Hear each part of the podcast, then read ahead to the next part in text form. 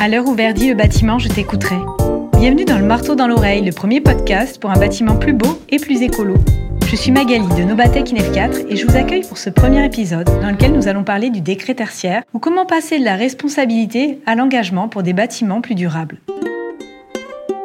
Moins 40 en 2030, moins 50 en 2040 et enfin moins 60% en 2050. Telles sont les baisses de consommation énergétique imposées par le décret tertiaire issu de la loi Elan. Un objectif très ambitieux avec l'obligation de résultat qui bouscule le monde de la rénovation, maillon clé de la transition énergétique. Mais comment passer de la prise de conscience à l'engagement? Comment accompagner les maîtres d'ouvrage pour atteindre ces performances dans le timing imparti? Puisque seul, on ne va pas forcément plus vite, mais qu'ensemble, on va assurément plus loin, je reçois aujourd'hui Pauline Perdry, thermicienne et experte en garantie de performance chez Nobatec INEF 4, l'Institut pour la transition énergétique du bâtiment, et Cécile Egidio, directeur associé de la société de conseil Algoé et responsable secteur immobilier. Bonjour Pauline. Bonjour. Bonjour Cécile. Bonjour. Bienvenue dans ce premier épisode du marteau dans l'oreille. On lit dans la presse que le décret tertiaire, au-delà des objectifs chiffrés, entraîne un vrai changement d'état d'esprit des maîtres d'ouvrage dans la gestion de leur patrimoine, un passage de la responsabilité à l'engagement. Qu'en pensez-vous, Cécile? Donc effectivement, on, sent que les maîtres d'ouvrage euh, se saisissent quand même de cette opportunité euh, du décret tertiaire pour euh, lancer des, travaux de rénovation énergétique sur leur patrimoine immobilier. Néanmoins, on constate un niveau de maturité assez hétérogène vis-à-vis -vis de ce décret. Effectivement, euh, on constate que la mise en place de l'outillage législatif se fait relativement lentement et parfois au rythme des remontées de questions du terrain sur le système opérate. Donc, de ce fait, les maîtres d'ouvrage participent aussi à la construction du dispositif législatif avec l'État en fonction des questions qu'il se pose concrètement sur le terrain et à l'usage. Est-ce qu'il y a un lien avec le plan de relance? Parce qu'on entend beaucoup parler euh, de rénovation énergétique. Est-ce que vous pouvez nous en dire un petit peu plus euh, là-dessus? Alors effectivement, euh, le plan de relance dont on parle beaucoup en ce moment est très axé sur la rénovation énergétique du patrimoine immobilier de l'État. Et on sent bien que bon, ce plan de relance qui est avant tout à visée économique est tout de même conçu comme on va dire un premier coup de pouce à la mise en application euh, du décret tertiaire par un financement État des premiers travaux euh, à engager en vue de cette de cette rénovation énergétique. Donc euh, voilà, l'État est cohérent avec lui-même et propose de financer en partie les obligations législatives qu'il a posées aux utilisateurs d'immobilier. Et la situation était la même pour les maîtres d'ouvrage publics que pour les maîtres d'ouvrage privés ou ils perçoivent les choses un petit peu différemment? Alors, bah, bien évidemment, euh, le, secteur privé euh, déjà ne, bénéficie pas du plan de relance. Ça, c'est une première chose. Et vis-à-vis du décret tertiaire euh, proprement dit, on sent quand même une approche assez volontariste du côté du secteur public, notamment les collectivités territoriales, dont aussi un certain nombre ont basculé du côté vert lors des dernières élections. Et donc, on sent que les autorités, en tous les cas, les responsables de collectivités territoriales, pour la plupart, euh, veulent aller de l'avant. En revanche, côté secteur privé, c'est un peu plus euh, délicat parce qu'ils auront vite fait euh, de faire le bilan entre coûts et des travaux et bénéfices apportés par les travaux de rénovation énergétique. Et une fois qu'ils auront fait ce bilan, certains d'entre eux euh, pourront préférer euh, payer l'amende liée au non-respect du décret tertiaire plutôt que d'engager euh, des travaux lourds et onéreux qui ne seraient pas amortis dans du court terme. Donc c'est un petit peu le point faible selon moi de ce décret tertiaire qui ne me semble pas assez incitatif pour la mise en œuvre de travaux. Très bien. On a parlé un petit peu donc des objectifs qui sont très ambitieux, comme on a pu le dire précédemment. Pauline, est-ce que vraiment ces objectifs sont atteignables? Alors, les objectifs de réduction des consommations énergétiques, ils sont très ambitieux. Hein, donc, les obligés vont devoir se donner euh, les moyens pour atteindre ces résultats. Il va falloir des ressources humaines, des ressources financières également, bien entendu, et puis euh, déjà, il va falloir connaître l'état initial de son parc de bâtiments. qui déjà n'est pas forcément le cas pour tous les maîtres d'ouvrage. Et ensuite, pour faire réellement baisser les factures énergétiques, on va pouvoir utiliser la sensibilisation, le pilotage, etc., qui peuvent être une première réponse. Mais cette fois, il va falloir aller plus loin, il va falloir toucher à l'enveloppe des bâtiments ainsi qu'au système énergétique, donc le chauffage, la ventilation, etc. Donc, ce qui change avec le décret tertiaire, c'est vraiment euh, la culture du résultat. C'est-à-dire qu'on va plus se demander à un bâtiment euh, d'être performant sur le papier, mais on va venir vérifier sur la base des factures réelles d'énergie que consomme le bâtiment que le résultat est atteint.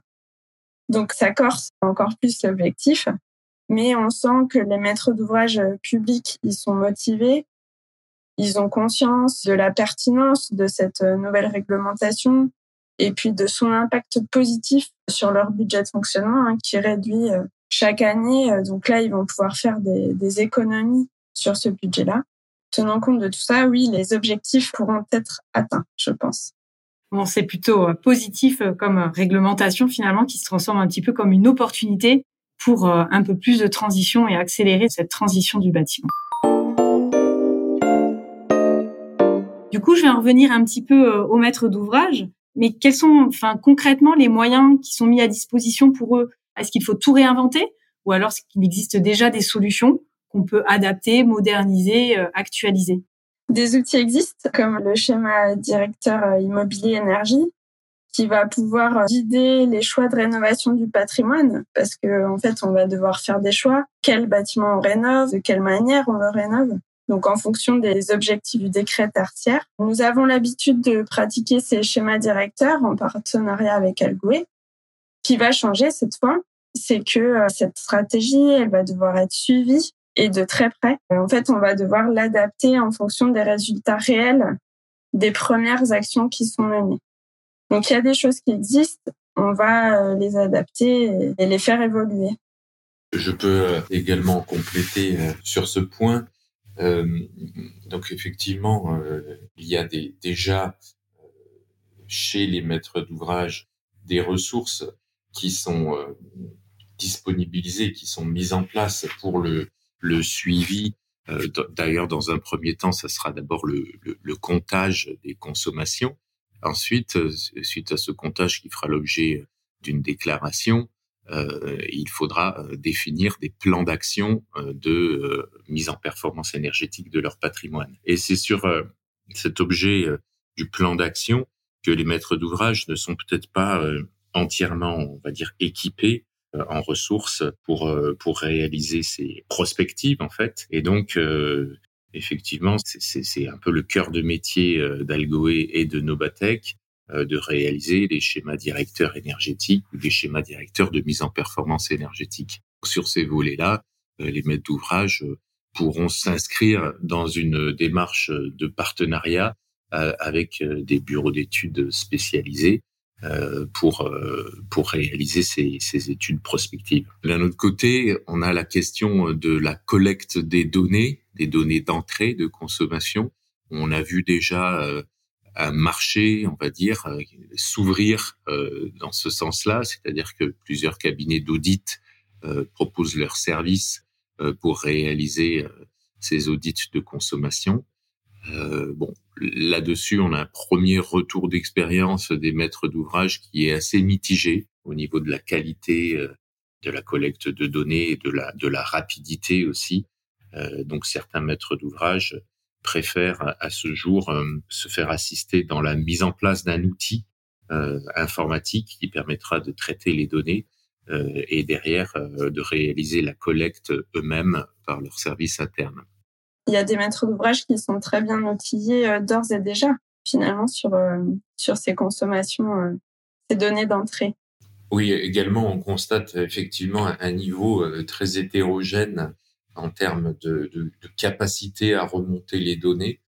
Certains maîtres d'ouvrage collectent déjà euh, toutes leurs données de consommation et, les ont déjà intégrées dans des bases de données euh, depuis euh, le début des années 2000. Et d'autres maîtres d'ouvrage ont été un petit peu, on va dire, pris de court par le décret tertiaire puis se disent que bon, ils n'ont pas tellement compilé de données de consommation même sur les dernières années, et donc doivent repartir un petit peu à la pêche aux informations sur certains de leurs bâtiments avec des données de consommation qui sont mal maîtrisées et mal connues aujourd'hui.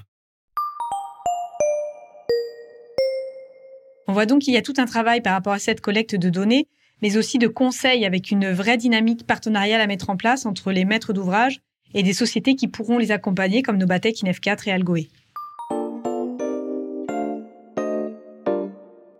J'ai euh, une dernière question à vous poser. Pour vous et en deux mots, à quoi ressemblera le bâtiment de demain? Eh bien, pour moi, euh, je pense que le bâtiment de demain devra au moins être euh, sobre et être en mesure de partager l'énergie, que ce soit en termes de production ou en termes de consommation. Pauline? Il sera performant et confortable. Merci Cécile, merci Pauline. Merci beaucoup. Merci Magali.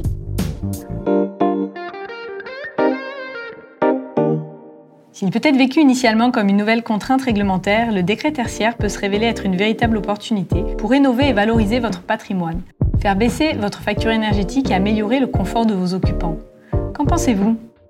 Merci d'avoir écouté cet épisode rendu possible grâce au soutien de la délégation à la recherche et à la technologie de Nouvelle-Aquitaine. Rendez-vous le mois prochain pour un nouvel épisode du Marteau dans l'oreille, votre podcast pour un bâtiment plus beau et plus écolo.